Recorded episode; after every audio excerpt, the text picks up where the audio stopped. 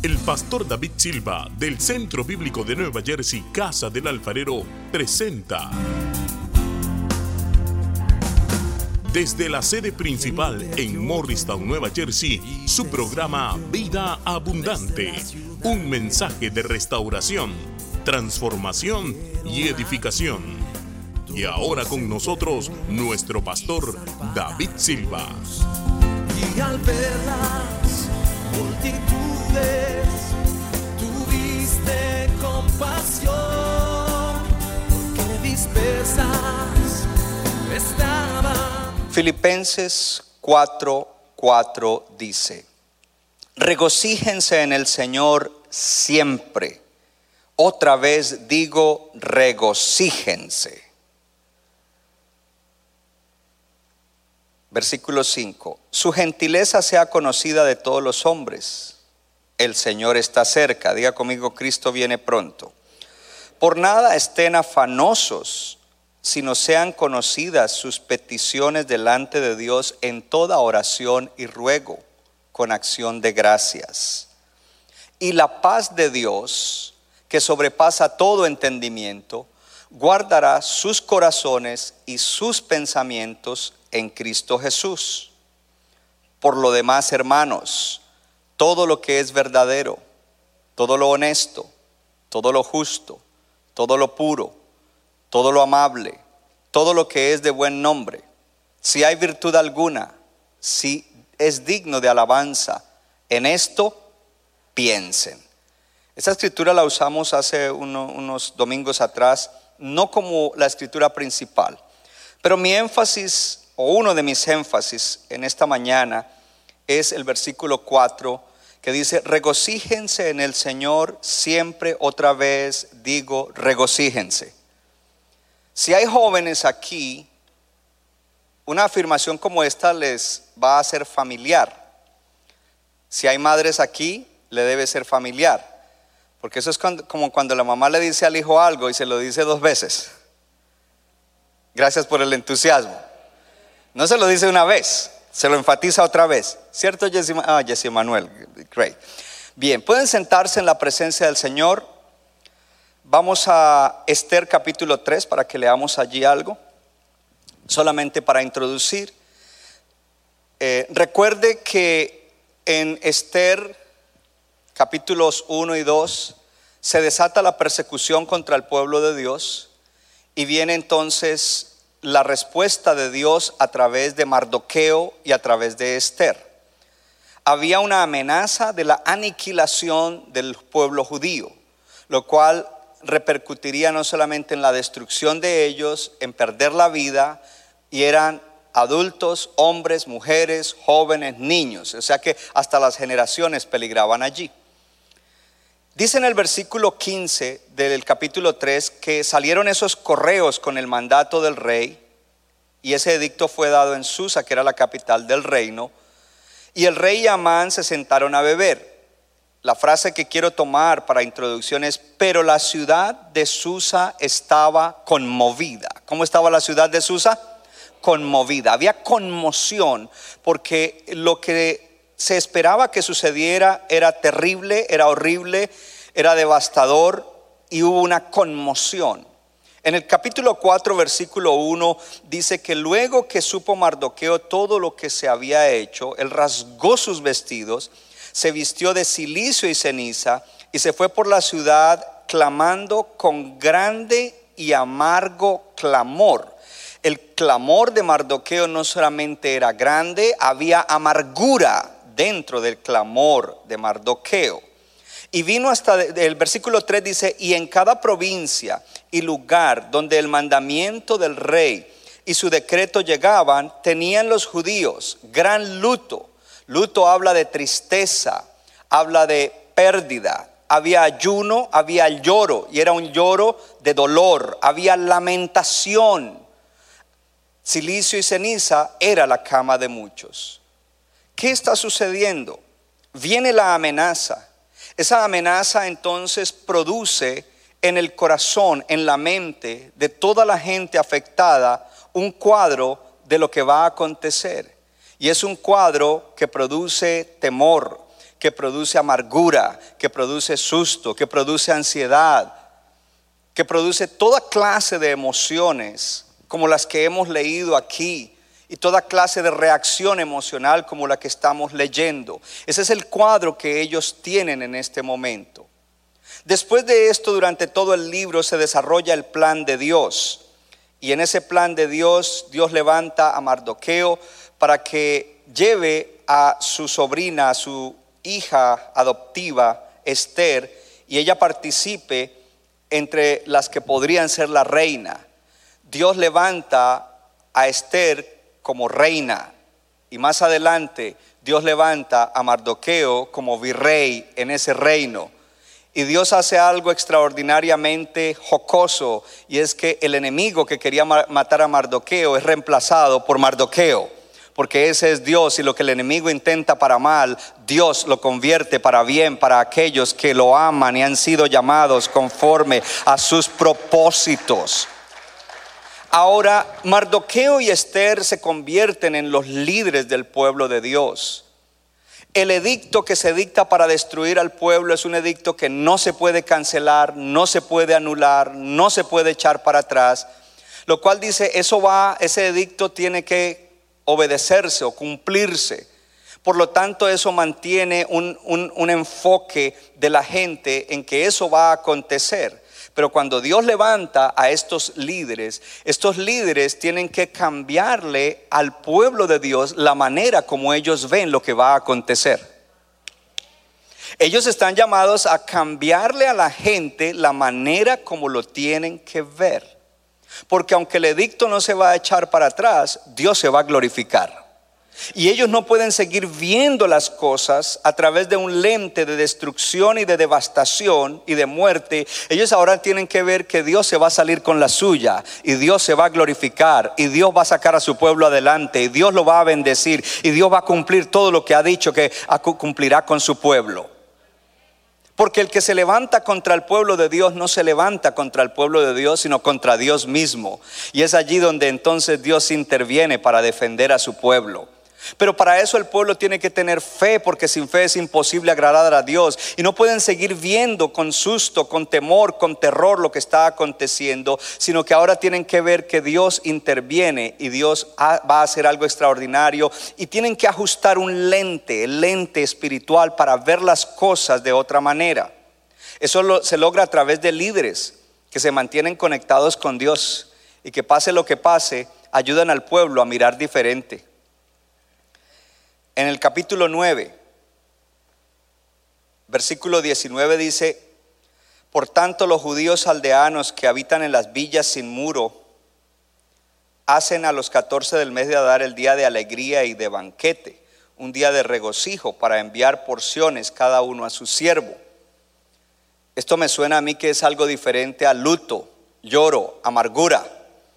En el versículo 20 dice, escribió Mardoqueo estas cosas y envió cartas a todos los judíos que estaban en todas las provincias del rey Asuero, cercanos y distantes. Y mire lo que dice, ordenándoles que celebrasen en el día decimocuarto del mes de Adar y el decimoquinto del mismo cada año, como días en que los judíos tuvieron paz de sus enemigos y como el mes que de tristeza se les cambió en alegría y de luto en día bueno que los hiciesen días de banquete y de gozo para enviar porciones cada uno a su vecino y dádivas a sus pobres. ¿Cómo es posible que ahora Mardoqueo ordena que haya esto cuando el edicto no se va a cancelar? Pero ahora dice, no, Dios va a intervenir en esto. Y, Dios ha hecho una serie de cosas que nos debe hacer mirar diferente este asunto. Y Mardoqueo se levanta aquí como Pablo y dice, hey, regocíjense, hagan banquete, gócense. Pero ¿cómo si de todas maneras el edicto está vigente y no se puede anular? Porque lo que Dios va a hacer es grande y Dios se va a glorificar de una manera extraordinaria. Por lo tanto, les ordeno que ustedes se levanten porque Dios les dará paz con sus enemigos, porque la tristeza se cambia en alegría, el luto en día bueno, y hagan banquete, hello, día de banquete y día de gozo, y no solamente ustedes entre ustedes envíen porciones los unos a los otros, ustedes van a ser tan bendecidos que deben pensar en el que no tiene y ayudarlo también, gloria al Señor. Eh, hay un cambio total. Creo que cuando había una amenaza como esa, nadie estaría pensando, déjeme a ver cómo ayuda a los demás. No, cada uno estaría escapando por su vida y viendo cómo podía sobrevivir. Pero aquí hay un cambio de la manera como el pueblo mira, el lente con el que mira esta, esta situación, debido a que Dios levantó líderes que le creyeron y que también cambiaron el lente. Ya Mardoqueo no está llorando ni amargado, sino que ahora tiene el lente correcto. Cuando hablamos de lente, nosotros estamos hablando, hablemos de fotografía. Cuando hablamos de lente, eh, los que tienen cámaras profesionales para tomar una foto ajustan el lente y el, el lente opaca o aclara la imagen, le da más luz, le da más brillo, etcétera, etcétera. El lente también le pone un marco en donde está lo que se va a tomar. Todo lo que quede dentro de ese marco es lo que va a estar allí en esa fotografía. Si un fotógrafo quiere tomar una buena foto y no ajusta el lente, lo que sacará pues saldrá distorsionado, no saldrá como realmente es. En el día de hoy yo quiero hablarte del tema ajusta el lente. ¿Cuál lente? El lente de tu mente. Ajusta el lente. Es importante que nosotros ajustemos el lente.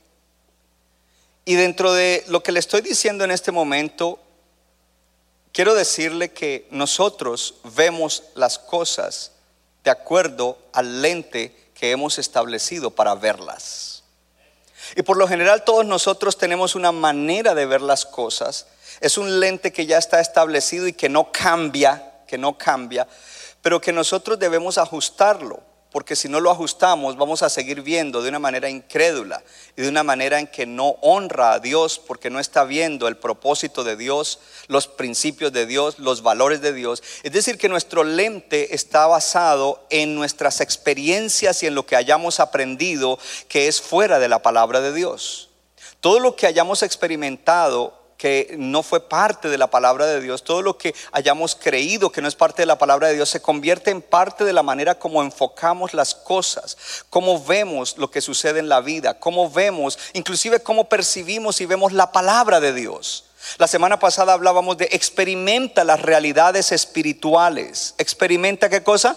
Las realidades espirituales. Fuiste comprado con la sangre de Cristo. Usa un lente con el cual tú puedes verte como alguien comprado por la sangre preciosa de Cristo. Como alguien que fue comprado de tu vana manera de vivir que heredaste de tus antepasados y fuiste comprado de esa vana manera de vivir, no con oro, no con plata, no con riquezas de naciones, sino con la preciosa sangre de Jesucristo. Ahí tú ajustas el lente y cuando ajustas el lente eso te lleva a que veas las cosas de una manera diferente aquí en la tierra.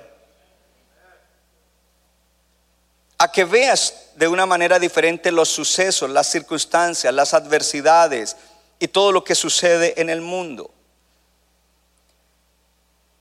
Cuando ajustamos el lente, entonces le ponemos un marco a todo lo que nosotros vemos y experimentamos. Y al ponerle ese marco, esa es la manera como nosotros entonces vamos a guiar nuestra vida a través de lo que vemos. Entonces, además de nosotros ajustar el lente de cómo vemos las cosas, tenemos que ver ¿Qué marco le ponemos a las cosas que nosotros vemos y experimentamos? Cuando nosotros tuvimos experiencias dolorosas o de sufrimiento en nuestra niñez, en nuestro pasado, eso creó en nosotros una manera de ver las cosas. Y entonces memorizamos una manera de ver, un lente con el cual vemos muchas cosas y le ponemos un marco. El marco está formado por creencias, valores y principios. Muchas personas dicen, sea hombre o mujer, hay, hay, mujeres que dicen, yo no creo en los hombres. Y se vuelve prejuiciada contra el sexo opuesto. Hay hombres que dicen, yo no creo en las mujeres, ¿Por qué? Porque tuvo una mala experiencia y está mirando con el mismo lente de lo que le pasó, miró mal lo que le pasó con un lente incorrecto y hoy en día sigue mirando en su presente las personas a su alrededor con el lente incorrecto y las está poniendo en un marco que es el marco incorrecto. Ahora, no solamente en cuanto a personas y relaciones, pero en cuanto a la vida, en cuanto a cosas que nosotros vivimos. Tenemos a veces un marco de referencia que no es el marco correcto. Entonces interpretamos, porque eh, aquí viene algo interesante, ese marco, ese lente es la interpretación de todas las cosas.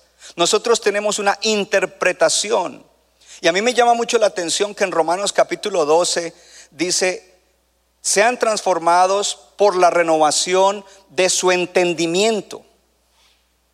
No dice de su mente, dice de su entendimiento. Y el entendimiento es la manera como interpretamos las cosas. Y todos interpretamos diferente de acuerdo al lente con el cual estamos mirando. Y esa interpretación es el marco que le damos a las cosas.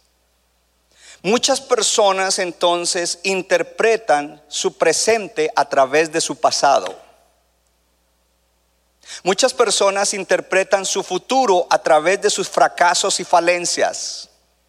Muchas personas interpretan su propósito a través de sus penurias. Y ahí es donde tenemos que ajustar el lente para poder interpretar correctamente. Para interpretar correctamente necesitamos dos cosas y son las mismas que le digo cada ocho días. La palabra de Dios y al Espíritu Santo. Porque yo puedo tener la palabra de Dios, pero la interpreto con mi lente personal. Yo necesito la palabra de Dios, pero necesito al asesor, al consejero, al Espíritu Santo para que me ayude a interpretar correctamente. Necesito ajustar mi lente de cómo veo todo y poner el marco correcto. Para eso debo desafiar mis creencias, debo desafiar mis valores, debo desafiar mis eh, principios cuando ellos no se ajustan a la palabra de Dios. Cuando mi reacción ante una situación o circunstancia no es la reacción que oigo en la palabra de Dios, debo desafiar el marco, debo desafiar, hey, ¿qué es lo que yo creo entonces? ¿Cuáles son mis creencias? ¿Cuáles son mis valores? ¿Cuáles son mis principios?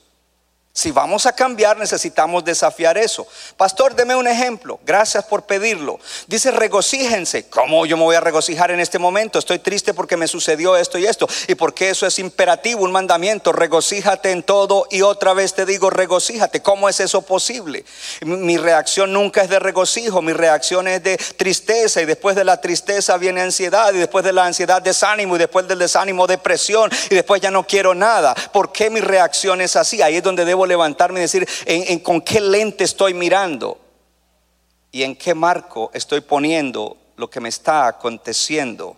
Cuáles son mis valores, mis creencias, mis principios en los cuales estoy poniendo lo que me está aconteciendo para que esté triste, amargado, ansioso, deprimido, lo cual representa incredulidad, me he olvidado de Dios, me he olvidado de la palabra de Dios, me he olvidado de lo que dice Dios. ¿Por qué? Entonces hoy miramos cómo ajustar el lente, porque necesitamos aprender a ajustar el lente. ¿Cuántos le dan gracias a Dios? Entonces quiero comenzar con José del Antiguo Testamento. Y después sí vamos a Pablo, porque la idea hoy es mostrarle a Pablo, que fue el que escribió regocíjense, otra vez les digo regocíjense. Pero lo primero es llegar a descubrir, descubrir cuáles son mis, el marco, si préstame los marcos, en el cual estamos poniendo todas las cosas.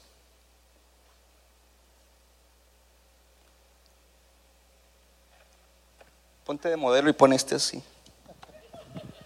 Gloria a Dios. Aquí tengo dos marcos. Y yo puedo tomar un retrato y lo puedo poner en ese marco, lo puedo poner en este marco. ¿Ok? Eh, y de pronto vamos a decir que este es más bonito, se ve mejor, luciría mejor. Es la misma foto, pero si la pongo allí en ese marco, quizás se va a ver diferente. Dependiendo lo que sea, quizás no se va a ver tan bien, quizás no se va a notar, pero si lo pongo aquí, quizás va a resaltar y se va a ver mucho mejor lo que se quiere expresar allí en, ese cuadro, en esa foto. El marco es importante. Y nosotros en la mente trabajamos por cuadros. Y aprendemos e thank you. Y aprendemos e inconscientemente, esto no es algo consciente, inconscientemente enmarcamos las cosas en ese marco viejo que nosotros tenemos, que está lleno de creencias, valores y principios dados por las enseñanzas, la herencia y las experiencias, que no es el marco de Dios. Y debemos entonces desafiarlo y decir, entonces, ¿qué es lo que yo creo?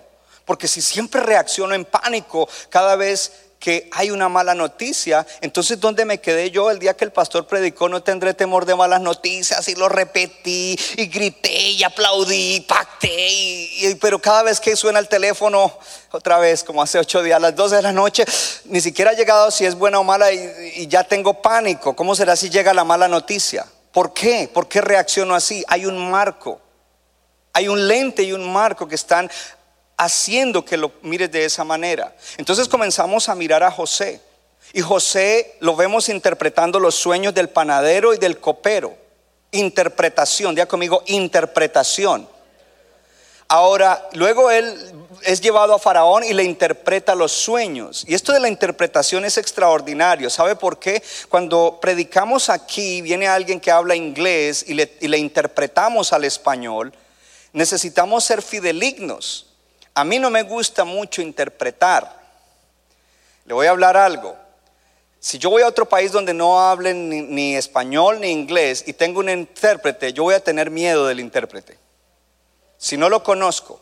Porque si yo hablo una frase y después de que hablo la frase, el hombre habla y sigue hablando por tres minutos, yo digo, parece que está diciendo, le está añadiendo a lo que yo dije. Entonces, no tengo la seguridad que él está interpretando de la manera correcta. Diga conmigo, interpretar es importantísimo. Para eso hay que ajustar el lente y poner en el marco correcto. Encontramos a José y él no comienza interpretando los sueños de estos caballeros ni el del faraón. Él comienza a los 17 años interpretando su propio sueño e interpretándolo correctamente. Con un poquito de arrogancia, porque a los 17 pues uno se le sube a la cabeza, na na na na bubu, yo voy a gobernar sobre ustedes, ahí se le pasó un poco. Pero él interpretó bien.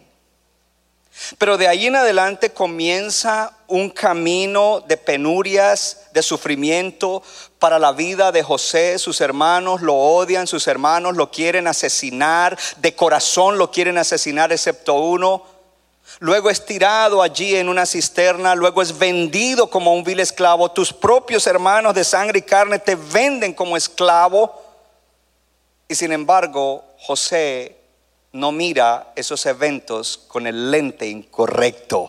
Él sabe que Dios le dio un sueño y que todo lo que le está pasando tiene que estar enmarcado en lo que Dios ha dicho que hará. Él cree en Dios, él cree en la palabra de Dios, él cree en el propósito de Dios, él sigue guardando los valores de Dios y no viola los valores. Él no se acuesta con Potifera, sino que él dice, ah, ah, yo tengo un marco diferente. Él no dijo, bueno, pues me vendieron, Dios dijo que iba a hacer algo, no lo hizo, pues entonces aquí voy a aprovechar y me voy a descarriar. Y no, no, no, no, no. Él sigue mirando con el lente correcto y enmarcando todo lo que le está aconteciendo en el marco correcto. Y una de las frases más comunes en Génesis 37 al 40 en cuanto a José es, y Jehová estaba con él, y Jehová estaba con él, y Potifar se dio cuenta que Jehová estaba con él, y la mano de Dios estaba con él, y todo lo que José tocaba prosperaba, porque Jehová estaba con él.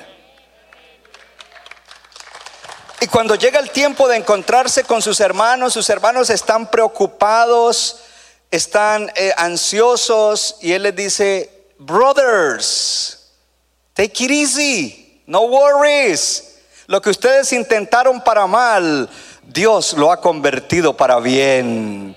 Y yo he caminado en dolor, yo he caminado en sufrimiento, yo he caminado en incomodidad, pero yo sé que Dios siempre ha estado conmigo y no solamente lo sé, lo he experimentado y sé que el propósito de Dios se está cumpliendo. Y saben que es más, en este mismísimo momento se está cumpliendo porque yo los voy a bendecir, porque Dios ha estado en el asunto y yo he visto eso todo el tiempo. He mirado con ese lente y he enmarcado mi situación. Ustedes no encuentran a un José resentido, amargado, con deseo de venganza. ¿Y ahora qué les hago? No, no, no. Usted, él no está mirando el pasado de manera incorrecta. Él lo está mirando con el lente correcto. Gloria a Dios. Él no está amargado en el presente. Gloria a Dios por las cosas del pasado. Él no está eh, tampoco pensando que su futuro va a ser un futuro malo, pensando en todo lo mal que le estaba sucediendo en ciertos momentos. Él sabía que iba hacia un futuro bueno en Dios. Yo no sé si alguien dice, yo fui elegido para un tiempo como este. Y aunque esté pasando por un tiempo difícil, oh, yo sé que Dios se va a glorificar. Yo tengo que poner, ajustar el lente y saber que Dios se va a glorificar.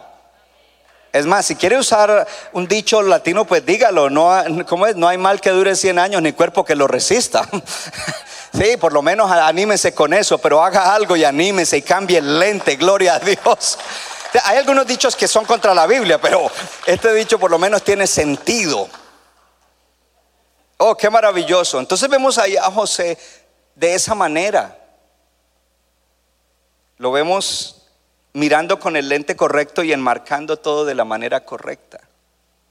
¿Sabe que hay personas que hoy en día todavía son controlados por las cosas negativas y malas que le sucedieron en el pasado. Y no te digo esto de manera insensible, te lo digo con sensibilidad, porque todos hemos sufrido algo malo en el pasado. En estos días yo tenía una conversación profunda con mi esposa acerca de mí, porque comentamos algo y llegamos a un punto de algo que me sucedió a mí en la niñez. Y claro, mi semblante cambió en ese momento y mi esposa se dio cuenta que eh, todavía tiene un efecto y que tengo que seguir luchando. Y mi esposa se quedó mí y me dijo, pero tranquilo, mira bien, porque eso que te sucedió a ti, hoy en día Dios lo está, lo está usando para que tú bendigas mucha gente. Y esa es la razón por la cual hoy tú puedes bendecir mucha gente en situaciones como la que te pasó a ti. ¿Sabe? En otras palabras, mi esposa me dijo, ajusta el lente y pone el marco correcto. Porque aunque eso que te pasó fue malo, mira cómo Dios hoy lo usa para que tú seas bendición a muchos hombres, mujeres, jóvenes, niños en muchos lugares. Entonces, si yo sigo mirando eso como, oh, pobrecito de mí, fui víctima y esto y lo otro, en el día de hoy voy a mirar mi presente de la misma manera cuando vengan situaciones adversas. Y no voy a vivir bien el presente. Muchas veces hemos cometido errores. Bueno, toda la vida cometemos errores. Levante la mano el que ha cometido errores y ha tenido fracasos. Yo quiero levantar las dos. Y a veces nosotros ponemos como, eh, miramos a través del lente de los fracasos y las falencias que tenemos para mirar hacia el futuro. Pero eso no es lo que Dios dice. Dios dice que tú debes seguir siendo transformado de gloria en gloria para parecerte al Jesús humano a través de la renovación que el Espíritu Santo trae a tu vida. Y si dice que tú vas de gloria en gloria, significa que tú vas de mejoramiento en mejoramiento. Mejoramiento espiritual, mejoramiento en conocer a Dios, mejoramiento en entender lo que necesitas entender y, por ende mejoramiento en todas las áreas de tu vida. No dice que tú vas de para atrás como la, la tortuga, no, el cangrejo. Ya está me confundí de animal. Dice que vas hacia adelante, que la vida de un justo es como la luz de la aurora, que no se detiene, sino que va siguiendo y cuando llega el punto más oscuro, de repente amanece. Dice que tú estás siendo transformado dice que la buena obra que el Señor empezó en ti, ponga su mano en el corazón y diga, hace un tiempo atrás el Señor empezó una buena obra en mí y la buena obra que Él empezó la perfeccionará hasta que yo vea a mi Señor Jesucristo cara a cara. Eso es lo que dice la palabra de Dios. Por lo tanto, tu futuro va bien. Si tú perseveras hasta el final, tú vivirás en la eternidad con el Señor. Sea que te mueras aquí antes de que Cristo venga o sea que te encuentre aquí todavía, al final de todas las cosas disfrutarás una vida eterna en la presencia del Señor. El futuro es glorioso, hermano. Y por eso si hay alguien que debe tener esperanza en la tierra, es el cristiano. Si hay alguien que debe tener esperanza, es el creyente cristiano. Gloria a Dios. Entonces, el primer punto habla de descubrir esas creencias, valores, principios. ¿Y de dónde vinieron? ¿Para qué? Para reemplazarlos, sacarlos y reemplazarlos. En el libro de Efesios dice, dejen de estar pensando conforme a la manera vana de pensar que tienen los incrédulos. No vivan conforme a la vana manera de pensar que tienen los no creyentes. Y luego sigue hablando y explicando y dice, despójense del viejo hombre que está viciado conforme a deseos engañosos. Y allí podríamos decir, ajuste el lente. No sigas mirando con el mismo lente y no sigas poniendo todo en el mismo marco pero más bien en la siguiente hace un, paréntesis, porque dice que hay que despojarse del hombre viejo, hay que ajustar el lente, hay que crear un nuevo marco. Dice, renueven el espíritu de su mente.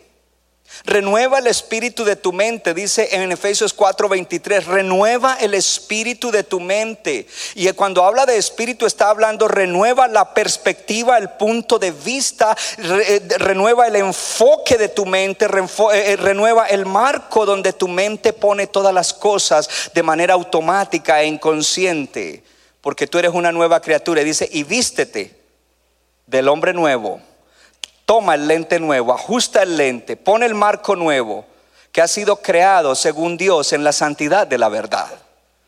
La palabra es la verdad. Y es conforme a la palabra que necesitamos entonces ajustar la manera como vemos. Entonces vamos al tercer punto. Entonces el primero es descubre qué cosas, por qué reacciono así, por qué me comporto así, por qué actúo de esa manera. Porque como tú actúas, tú ves. Entonces, ¿cuáles son los principios, los valores? ¿Cuál es el marco? ¿De dónde vino eso? Recuerde, le dije hace un momento que sucede inconsciente, no es que uno conscientemente lo hace. Pero luego encontramos ahora sí al master ajustador de lente. Y el master ajustador de lente se llama Pablo, el apóstol Pablo. Y cuando encontramos a Pablo, vaya conmigo al capítulo 1 del libro de Filipenses, donde él te dijo, regocíjate siempre y otra vez te digo, regocíjate.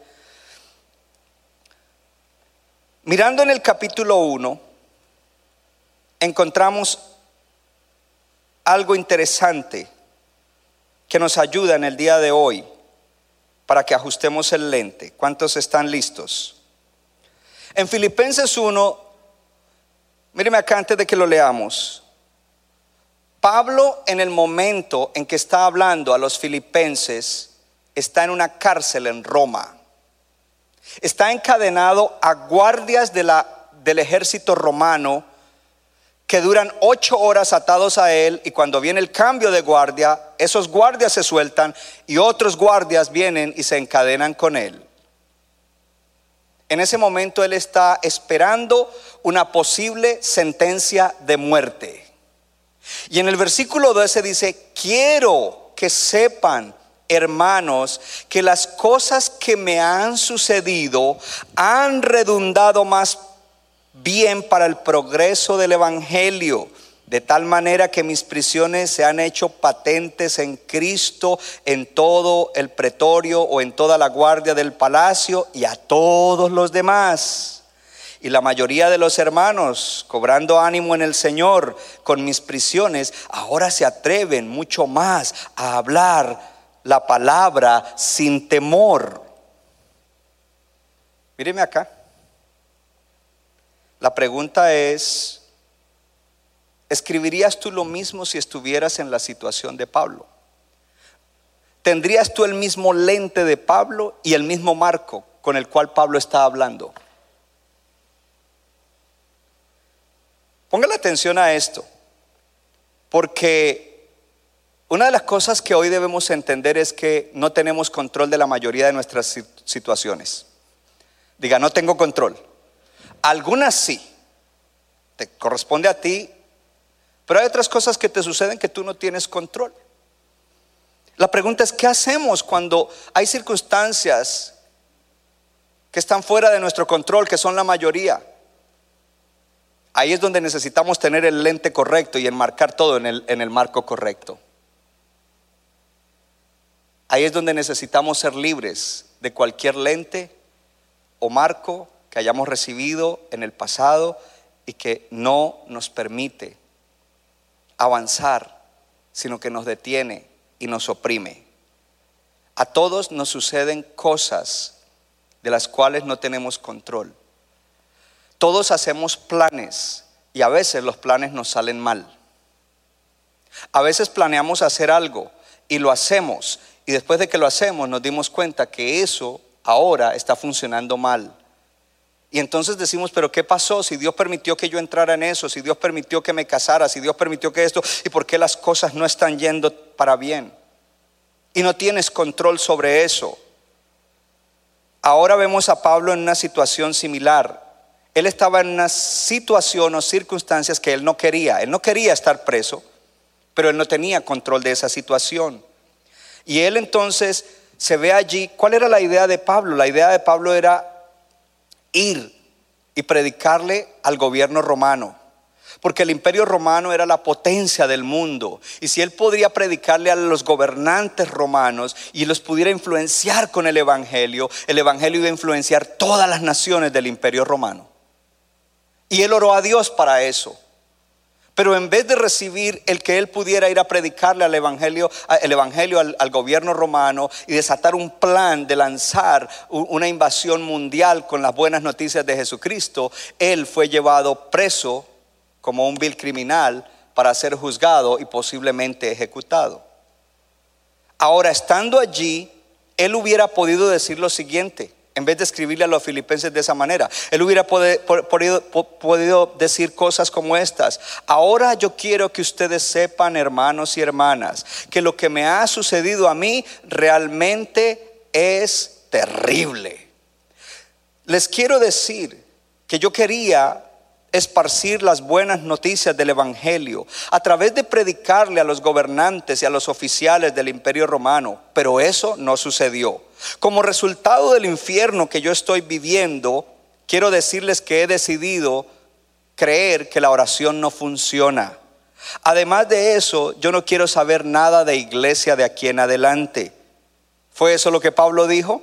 No, quizás es eso algo que nosotros hubiéramos podido decir con un lente diferente. Pero Pablo no veía las cosas con el lente normal, común y corriente, promedio. Él veía las cosas a través del lente de Dios y él las enmarcaba en los principios, las creencias y los valores de la palabra de Dios, de los propósitos de Dios, de la voluntad de Dios. Por lo tanto, ese sufrimiento para él no era algo que lo iba a atrasar. No era algo que lo iba a hacer, echarse hacia atrás y vivir de una manera diferente. Qué maravilloso encontrar a Pablo entonces diciendo algo diferente. Y yo quiero parafrasear, ayudado por otra versión o por otra, otra traducción, lo que dijo. Yo quiero que ustedes sepan, mis queridos hermanos y hermanas, que todo lo que me ha sucedido aquí me ha ayudado a esparcir las buenas nuevas del Evangelio para cada uno de los que está aquí, incluyendo toda la guardia del palacio, me conocen ahora y los que me conocen saben que yo estoy en cadenas por Cristo. Además, por cuanto mis prisiones me están permitiendo representar bien a Cristo, muchos creyentes aquí han ganado confianza y ahora valientemente hablan las buenas nuevas del Evangelio sin ningún temor. Son dos maneras de mirar las cosas. ¿Cuántos dicen yo quisiera mirar las cosas de esa manera? Si usted quiere mirar las cosas de esa manera, dele un aplauso al Señor, bendígalo, alábelo por un momento, dele gloria al Señor, aleluya. Eso es lo que Pablo está diciendo allí. Podemos leer entre líneas que Pablo está diciendo, yo tenía un plan, pero el plan de Dios es mejor. Y es totalmente una manera diferente de avanzar el Evangelio de la que yo estaba pensando. Dios me ha bendecido aquí en esta prisión con guardias que están encadenados a mí. Yo no tengo elección, pero ellos me tienen que escuchar acerca de Jesús todas las horas que están aquí atados conmigo. Estos soldados influencian a gente importante en el imperio. Y creo que cuando ellos salen de aquí, después de ocho horas de estarme oyendo el Evangelio, ellos podrán ir e influenciar a otros. Ellos piensan que yo soy un prisionero. ¡Ja! Dios se está moviendo. Creo que así lo dijo Pablo. Él no dijo, bueno, sí, Dios me está usando y ya no doy más. y po-". no, no, no, no, no. Si Él nos dice dos capítulos más adelante, regocíjate siempre y otra vez regocíjate, significa que Él estaba contento en su espíritu. Porque Él estaba mirando con el lente correcto. Dios se está moviendo y yo no puedo esperar para ver lo que Dios hará enseguida y el resultado de todo este mover después de que fui traído a este lugar. ¿Sabe que a veces se predica de fe? Esto es fe, porque esto tiene que ver con la fe. Otra vez te digo, tú no puedes controlar muchas de las cosas que te suceden, pero tú puedes controlar en cuál marco tú las pones, con qué lente tú las miras para ponerlas en el marco correcto. Y para eso tú necesitas al Espíritu Santo y la palabra de Dios. Ponga su mano en el corazón y diga, necesito al Espíritu Santo y la palabra de Dios. ¿Usted lo cree? Ahora, esto no es nuevo en Pablo. Esto no es algo nuevo.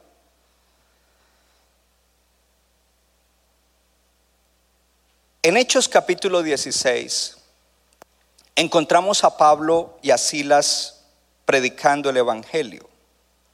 Día conmigo, debo descubrir el marco en el cual pongo todo lo que veo y todo lo que experimento y debo ajustar el lente. Para ponerlo en el marco correcto hay que ajustar el lente. Lo segundo es lo que acabamos de hablar. Diga conmigo, debo reemplazar creencias, valores y principios que contradicen la palabra. Esa es la manera como ponemos el marco nuevo. Pero ahora viene un tercero. Y ese tercero lo vamos a ver en Hechos 16. En Hechos 16 encontramos a Pablo y a Silas predicando el Evangelio, haciendo algo bueno para Dios.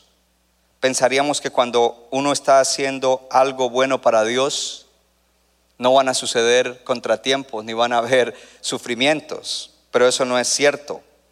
Entonces Pablo y Silas están predicando. ¿Dónde están predicando, Lina? ¿Dónde están predicando? En Filipo. En Filipo. A la misma iglesia a la que le está diciendo, regocíjense siempre. Yo estoy aquí en cadenas. Estoy esperando una condena y quizás ejecución. Regocíjense siempre y otra vez regocíjense. Y, y, está diciendo, estoy aquí encadenado, tengo guardias que están encadenados a mí. El asunto no es un asunto placentero, pero todo lo que me ha sucedido ha trabajado bien para esparcir el Evangelio y para cumplir el propósito de Dios. Y estoy aquí contento esperando qué es lo que va a acontecer. Pero años atrás él había sufrido algo en Filipos y es que mientras él predicaba con Pablo y Silas fueron echados en la cárcel, fueron golpeados y echados en la cárcel. Y cuando ellos están allí golpeados en la cárcel, golpeados, eh, maltratados, insultados, humillados, vituperados y están en la cárcel. Dice que a medianoche seguramente llamaron al guardia y le dijeron, nosotros tenemos derecho a una llamada. Tenemos derecho a abogado. Bring my lawyer. No, eran leyes diferentes y además Pablo no estaba en eso. Dice que a medianoche Pablo y Silas cantaban cantos de alabanza al Señor. Oh, eh, eh, espera un momento, yo sé que algunos no aplaudieron porque, ¿y, y qué? No, no, no, no. Usted tiene que entender que Pablo y Silas fueron golpeados. Quizás Pablo tenía la nariz rota, dos costillas rotas, no había ibuprofeno, no había Tylenol y a la medianoche está cantando y alabando al Señor. Porque dentro de él hay un gozo y es el gozo del Señor que no depende de circunstancias externas. Es un gozo que depende de que Cristo vive en ti. Es un gozo que depende de que tú eres salvo. Es un gozo que depende de que Cristo en ti es la esperanza de gloria. Es un gozo que depende de que Cristo viviendo dentro de ti ahora te ha dado una vida nueva y la vida que ahora vives en este cuerpo aquí la vives en la fe del Hijo de Dios quien te amó y se entregó a sí mismo por ti. Ese gozo depende de que Dios dice yo tengo asegurado tu futuro. Ese gozo depende de que Dios dice yo tengo un propósito para ti y todo lo que yo he hablado de ti y lo que he hablado para ti, así no lo hayas oído, yo lo voy a cumplir. Un gozo que dice Dios me ama por encima de todo. Dios me ama por encima de mis errores, de mis defectos, de mis falencias. Él me ama y punto. Soy amado de Dios. Un gozo que viene por el hecho de saber que tú eres un hijo o una hija de Dios. Un gozo que viene por el hecho de saber que en el pasado eras tinieblas, pero que el día que Él te salvó, te convertiste en luz y tú eres light, tú eres luz. Un gozo que te dice que antes tú eras un pecador, pero ahora, aunque todavía luchas con el pecado, eres un santo y amado de Dios. Oh, yo no sé si hay alguien aquí. Oh, yo no sé si hay alguien aquí, hermano.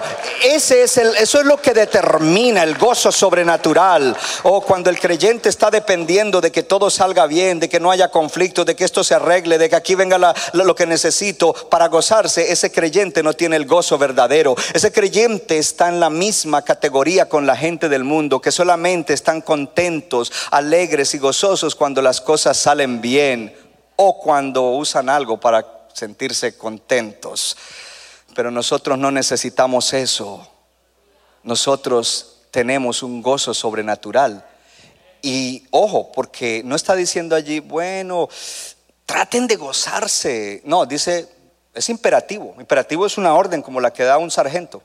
Regocíjate siempre en todo. Y otra vez te digo, regocíjate.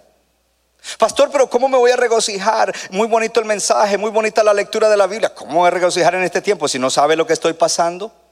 No se trata de eso, hermano. Así como la gente que más esperanza debería tener en la tierra son los cristianos, la gente más gozosa del mundo deberíamos ser nosotros los cristianos. Yo dije que los más gozosos en la tierra deberíamos ser nosotros los cristianos. Pastor, pero claro que sí. No quiere decir que a todo momento vamos a estar riendo. Porque yo no creo que si a Pablo le dolían las costillas y el tabique estuviera riéndose, pero estaba contento cantando, gloria a Dios, aleluya, yo soy participante de tus sufrimientos, tanto que perseguí la iglesia y ahora tengo el privilegio de esto, gloria a ti Señor, aleluya, y cantando y alabando a Dios, porque la alabanza es fiesta, la alabanza es gozo, la alabanza es regocijo en Dios y para Dios. ¿A cuánto les gusta la música? ¿Y a cuántos en el mundo les gustaba la música sabrosa? Pero ahora le gusta una que es más sabrosa todavía. Claro. Porque dice que ellos estaban cantando alabanzas al Señor. Ahora, ¿sabías que la iglesia hay gente que hay cristianos que solamente cantan en la iglesia alabanzas al Señor? Hay otros que ni siquiera en la iglesia cantan. No diga, pero aquí entre nos hay cristianos que ni en la iglesia, ni porque hay máscara que no los ven cantar. Ahora dígase, o más bien le hago la pregunta, ¿cuántos de ustedes cantan alabanzas al Señor fuera de la iglesia, en su casa y en otro lugar? Porque es maravilloso ver que Pablo está en una tribulación y está cantando alabanza. Y el enemigo no quiere que los hijos de Dios se gocen. Si hay algo que el enemigo quiere robar es el gozo. Recuerda los de Esther, luto, tristeza, amargura. El enemigo quiere robar el gozo. Porque este asunto de cambiar el marco y de reenfocarnos, o más bien reenfocar, alinear el lente y enfocarnos, no solamente tiene que ver con pensamientos, pero con emociones. Cuando un evento me causó emociones dolorosas, yo creé un marco equivocado para ese tipo de cosas. Cuando un evento me causó alegría y felicidad, entonces creé un marco. Qué tremendo que nosotros vivamos siempre felices porque tenemos el mejor marco para poner todas las cosas de la vida en ese marco. Y es que Dios te ama, que Jesucristo te salvó, que Él es tu Señor, que el Espíritu Santo es tu ayudador, que Dios tiene un propósito. Oh, aleluya. ¿Cuántos dicen ese es el mejor marco? Gloria a Dios. Y entonces alguien podría seguir preguntando, pero ¿en base a qué los cristianos debemos regocijarnos todo el tiempo? Comencemos con lo básico. La palabra de Dios dice que nosotros para ser salvos y para haber entrado en este nuevo estilo de vida, en esta vida verdadera, en la nueva vida y en la vida eterna, recibimos algo primero. Y ese algo se llama en una palabra el Evangelio, pero la palabra Evangelio significa buenas noticias.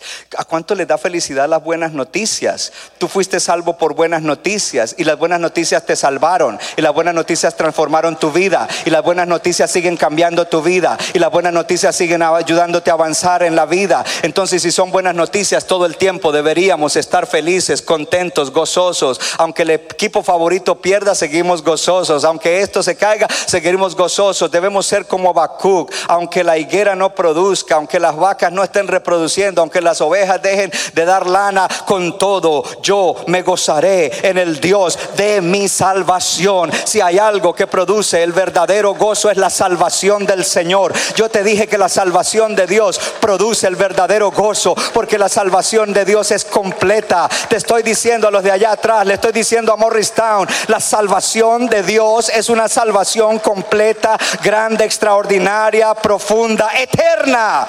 Oh, es la verdadera salvación. Y eso nos debe alegrar, hermano. Lo demás es engaño. Una vez que entendemos eso, una vez que eso está en nuestra mente, y hay un camino en nuestra mente acerca del Evangelio, y entendemos bien la salvación, entonces de ahí en adelante podemos ponerle marco a todas las cosas, el marco correcto.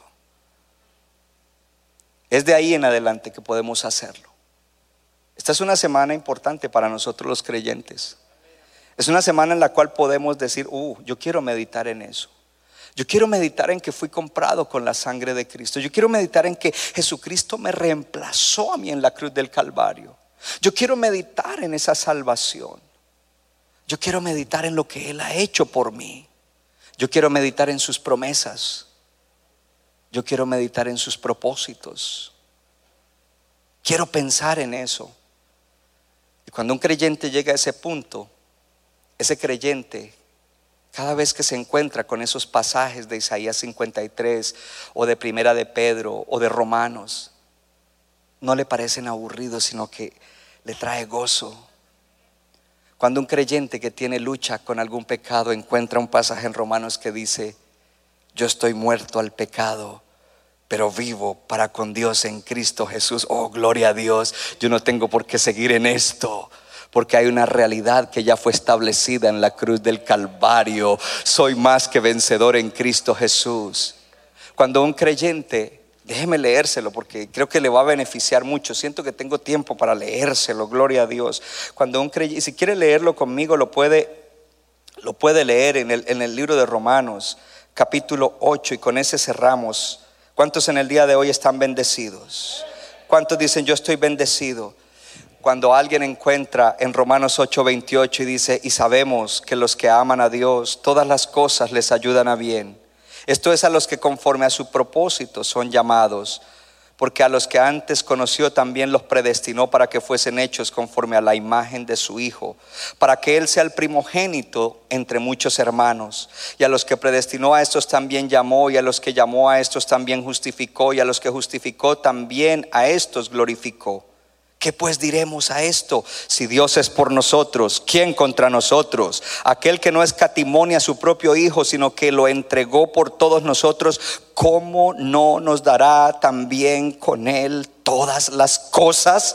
¿Quién acusará a los escogidos de Dios? Dios es el que justifica.